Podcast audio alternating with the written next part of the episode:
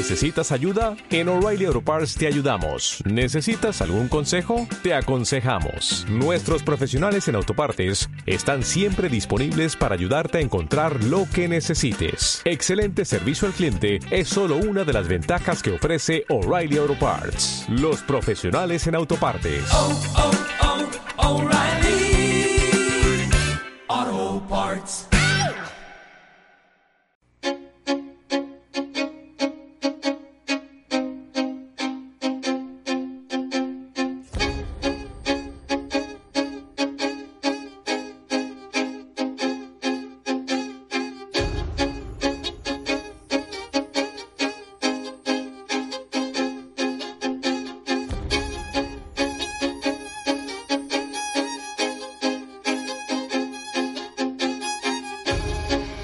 Muy buenos días.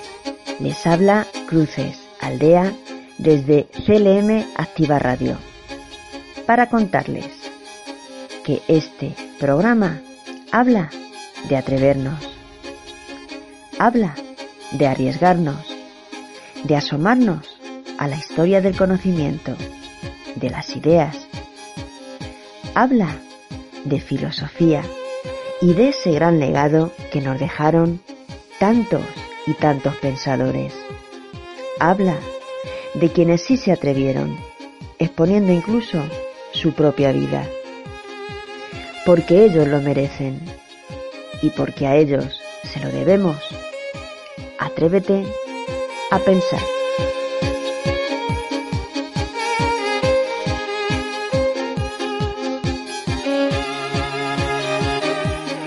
Es bueno recordar de vez en cuando que la frase que da título y vida a este programa, su sentido en Cannes, quedó explicada en el primer espacio.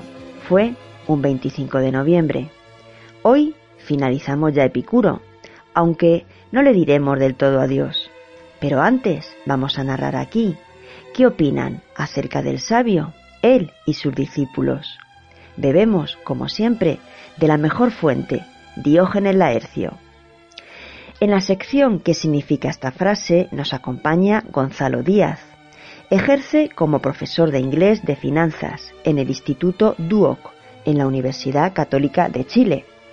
De forma paralela estudia Derecho en la Universidad Central de Chile, pero su mejor presentación, lo que de forma más auténtica le describe, es su amor a la filosofía.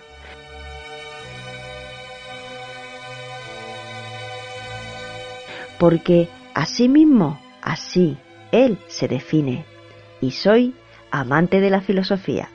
Su blog, Filosofía Apuntes, cuenta con más de 800 artículos. También su canal en YouTube encierra inapreciable tesoro. 170 podcasts, todos de profunda investigación. No va a hablar en breve de Maquiavelo. Cerraremos programa con preguntas, como siempre, cuestionario, para intentar recordar y fijar algo de lo que aquí se narra. Comenzamos.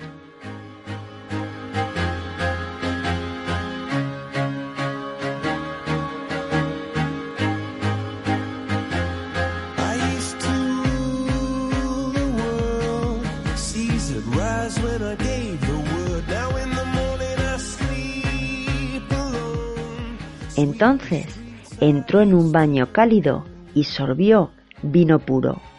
Vivid alegres y recordad mis doctrinas. Esta fue la última frase que pronunció al morirse Epicuro.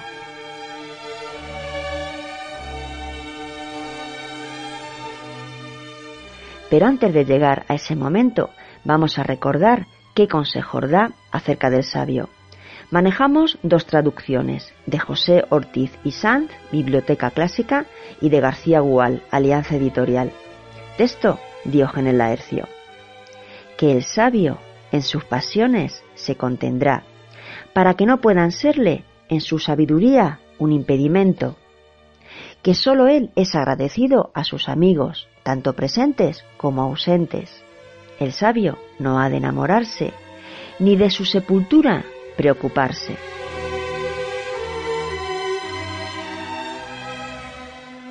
Las relaciones sexuales nunca producen provecho, pero son amables con tal de que no produzcan daño.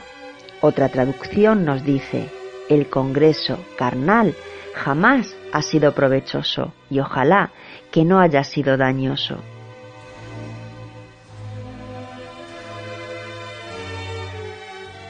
Más consejos. El sabio puede incluso casarse y tener hijos en algún momento difícil de su vida.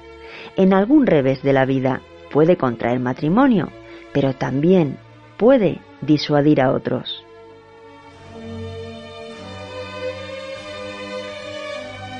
Tampoco parloteará en mitad de una borrachera, no hará política, no se hará tirano, ni cínico, ni será mendigo, antes bien, aunque quede ciego y sin vista, gozará la vida.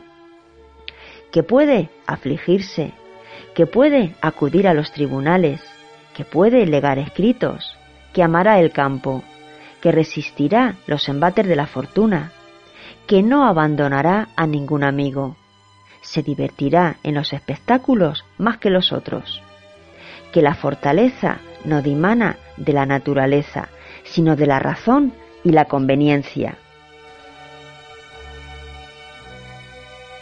que la amistad se ha de procurar para usar de ella y debe comenzar de nosotros, pues también sembramos la tierra, es decir, la cultivamos y abonamos para recibir la recompensa.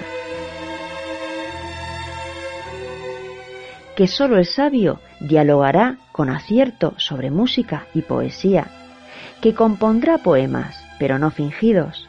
Si es pobre, podrá lucrar, pero sólo de la ciencia, que tendrá principios de certeza y no dudará de todo. Incluso en sus sueños se mantendrá ecuánime y que por un amigo, si es preciso, llegará a morir.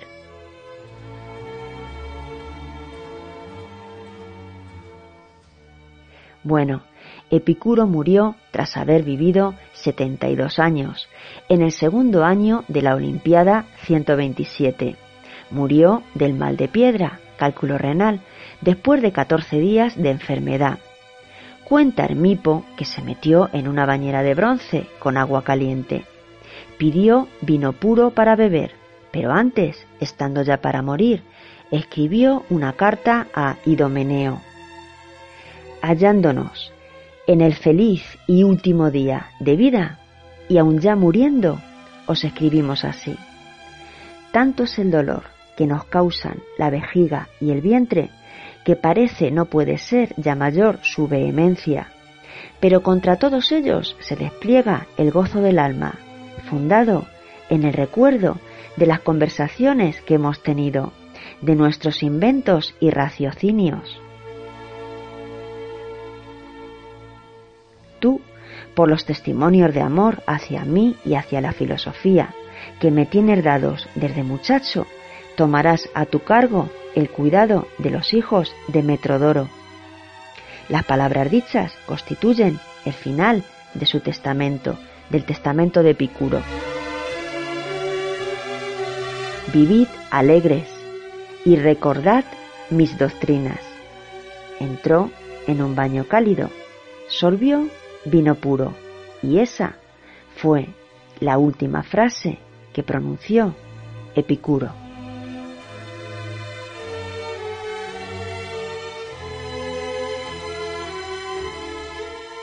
Bien, ahora nos toca ya comenzar nuestra sección. ¿Qué significa esta frase?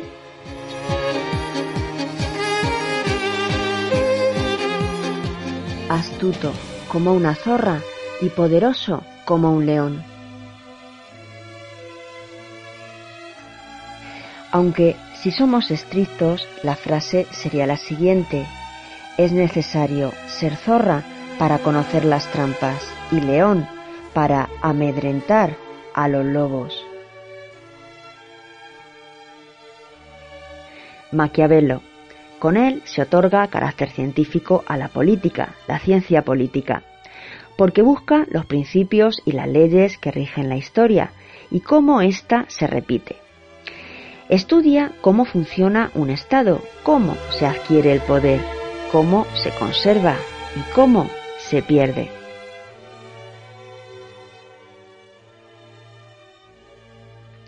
Y así la ciencia política ha de basarse en el realismo, porque no se trata de describir estados ideales, sino de gobernar estados reales.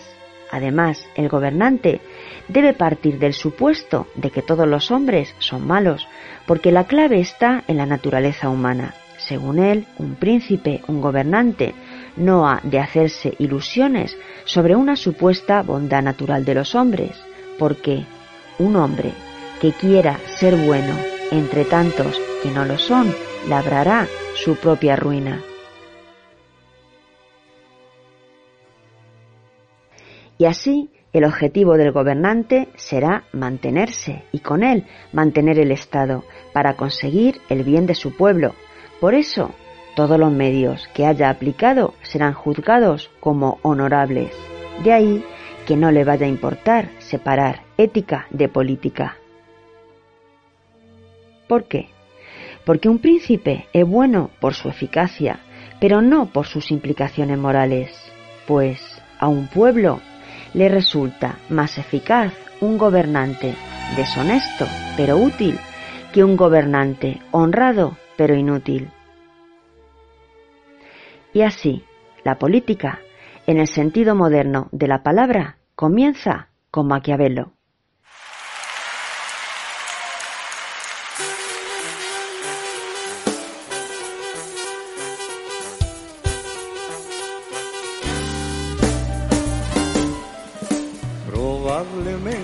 Su pueblo se le recordará como a cachorros de buenas personas que hurtaban flores para regalar a su mamá y daban de comer a las palomas.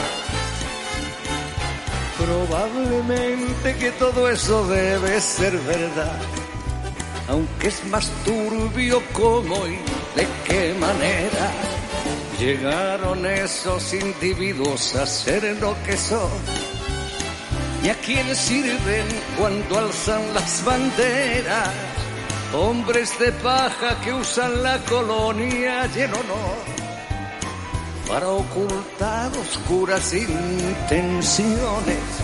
Tienen doble vida, son sicarios del mar. Y entre esos tipos si yo hay algo personal.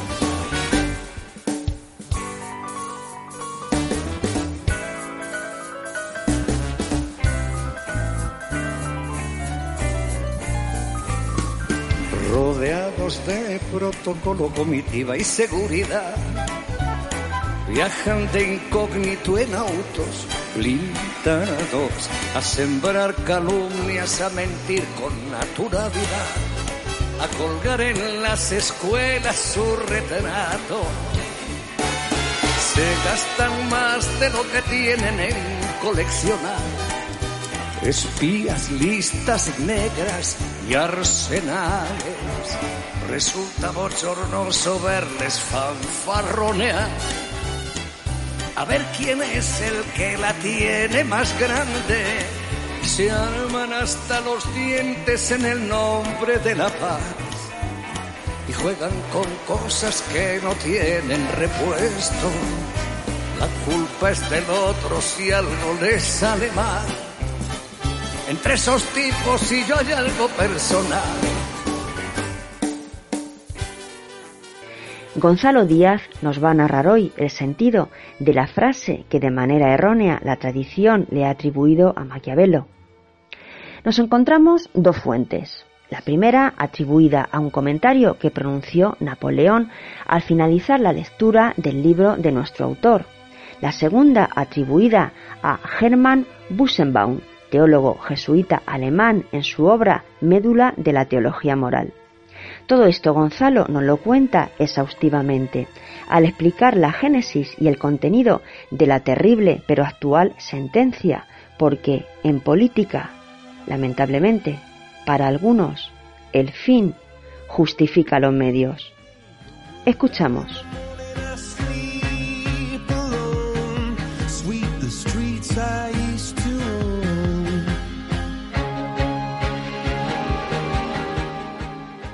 El fin justifica los medios. Esta es una frase atribuida al filósofo florentino Nicolás Maquiavelo. Pero, ¿fue realmente lo que dijo Maquiavelo? No. Esto lo dijo Napoleón Bonaparte en una de sus tantas lecturas al texto llamado El Príncipe, que es de autoría de Nicolás Maquiavelo.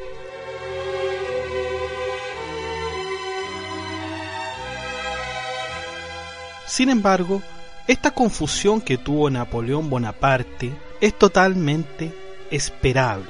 ¿Por qué?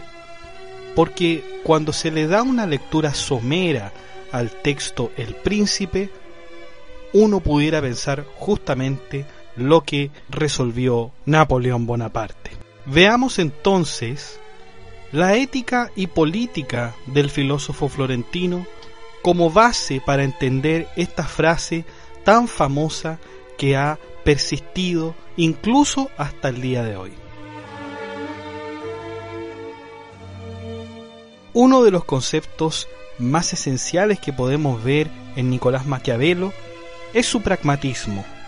No está decidido a mirar lo que se espera de un gobernante, o si es virtuoso, o si sigue los patrones bíblicos, sino que se enfoca en los resultados efectivos de ellos, algo que llamará verita effectuale.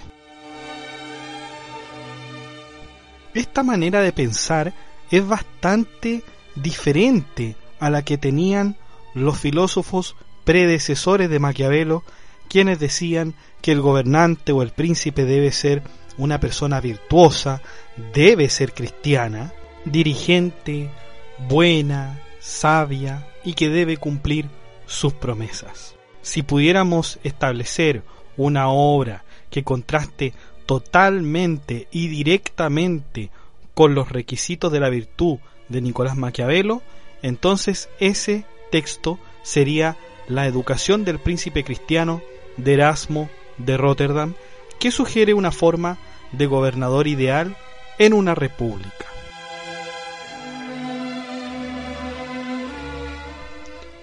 En este sentido, podemos decir que la obra El Príncipe de Maquiavelo es todo lo contrario a la obra de Erasmo de Rotterdam. A Maquiavelo no le importa si el príncipe es cristiano o no.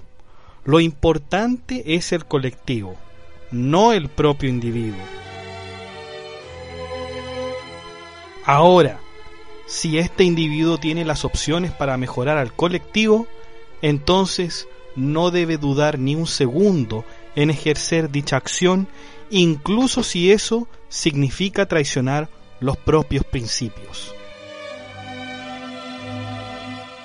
Y esta es una mirada práctica que tiene Maquiavelo, porque recordemos que la realidad en que vivía Maquiavelo era justamente una Italia dividida en potentados. Por lo tanto, todos estos potentados cambiaban de príncipes, cambiaban de autoridades, y esa era la realidad. Los gobernantes se destronaban unos a otros de manera continua. Por lo tanto, a partir de estas observaciones que Maquiavelo tenía, era capaz de decir el filósofo florentino que el hombre tenía una naturaleza humana perversa. Y no solo en esta época, sino que también en las anteriores. Por lo tanto, esto que se dice que el príncipe debe ser cristiano, bueno, benevolente, nunca ha sido así. La realidad es totalmente opuesta.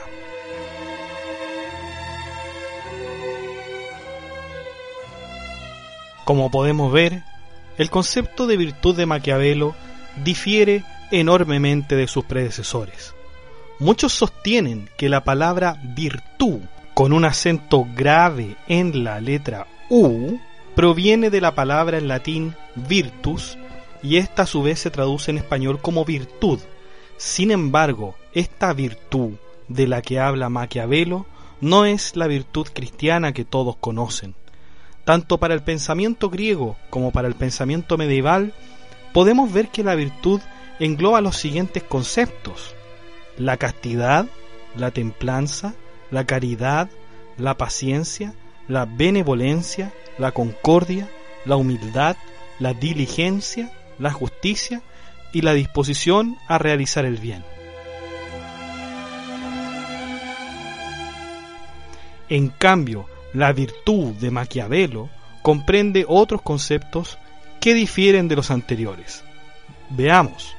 Orgullo, habilidad, astucia, fortaleza, valentía, crueldad, vigor, osadía, dureza, disposición a hacer el mal si es necesario.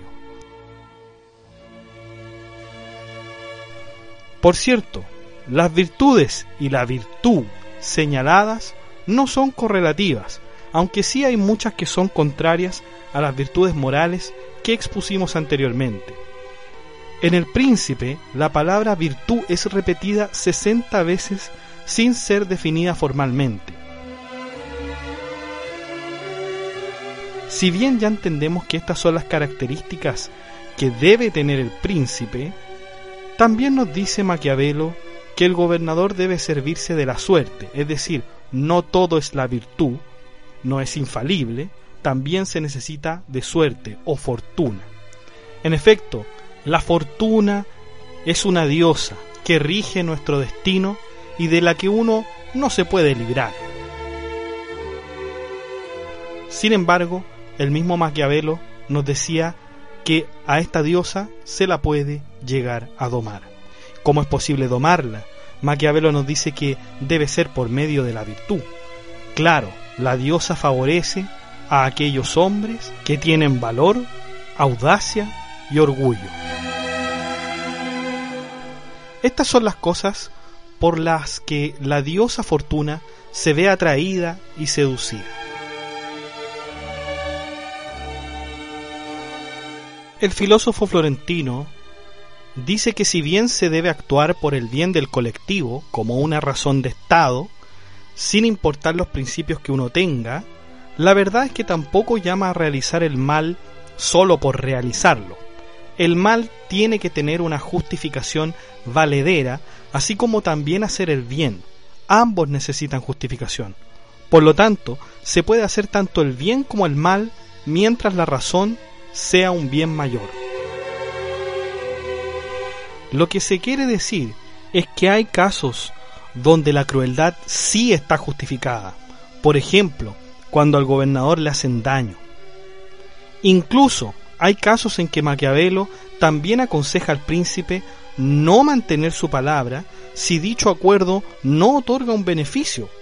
A contrario sensu, si ésta reporta un beneficio, entonces se debe mantener aquella palabra.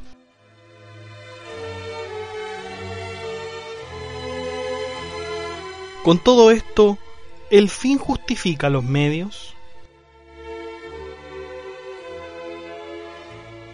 Aunque esta frase puede coincidir con algunos razonamientos del filósofo, la verdad es que para Maquiavelo los medios deben ser buenos, es decir, deben ser prácticos para el contexto en que se utilizarán.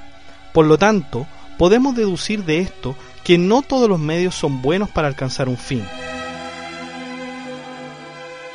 Si esto es así, entonces entendemos como consecuente que el fin no justifica los medios, si estos medios no nos llevan a un fin adecuado.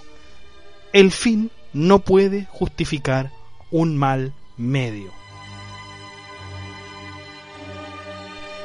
Ahora bien, para Maquiavelo, el único fin justificable es la razón de Estado nada debe protegerse más que al Estado en un país.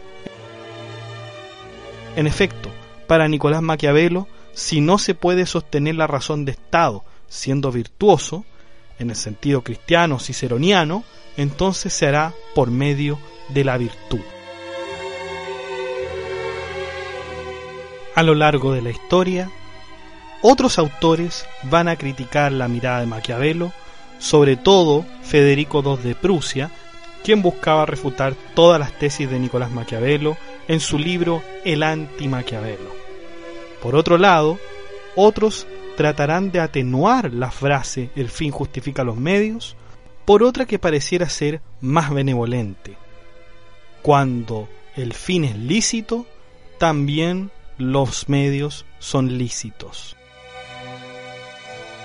Una frase atribuida a Germán Busenbaum, teólogo jesuita alemán, pero del que su obra no fue bien recibida por los mismos jesuitas, ya que estos no aceptaron que se puedan emplear medios inmorales para obtener un buen fin. Es decir, la tesis contraria de Maquiavelo de que el fin no justifica los medios.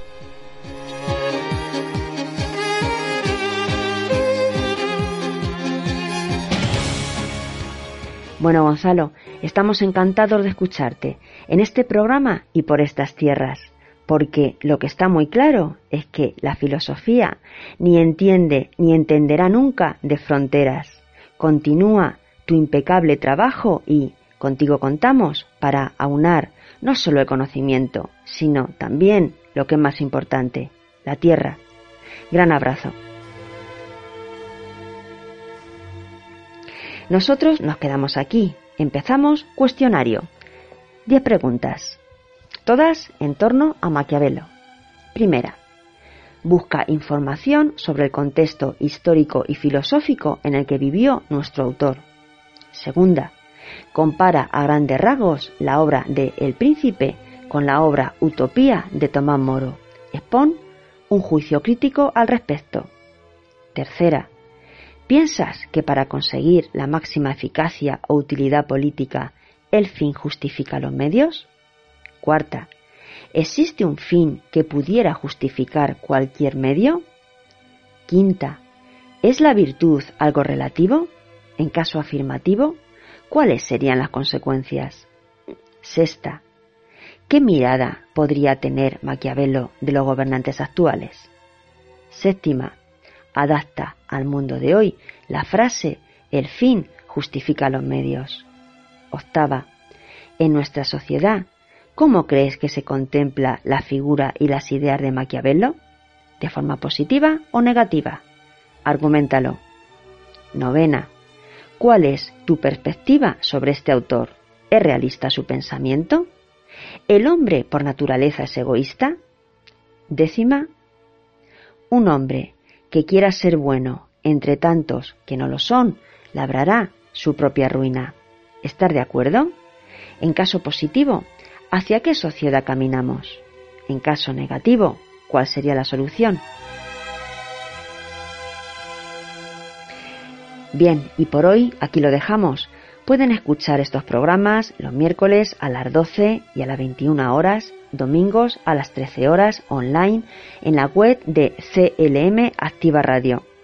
También están disponibles los podcasts de todos los espacios hasta ahora emitidos en iVoox, iTunes, Spotify y Google Podcast. Se despide de todos ustedes, Cruces, Aldea. Que sean felices.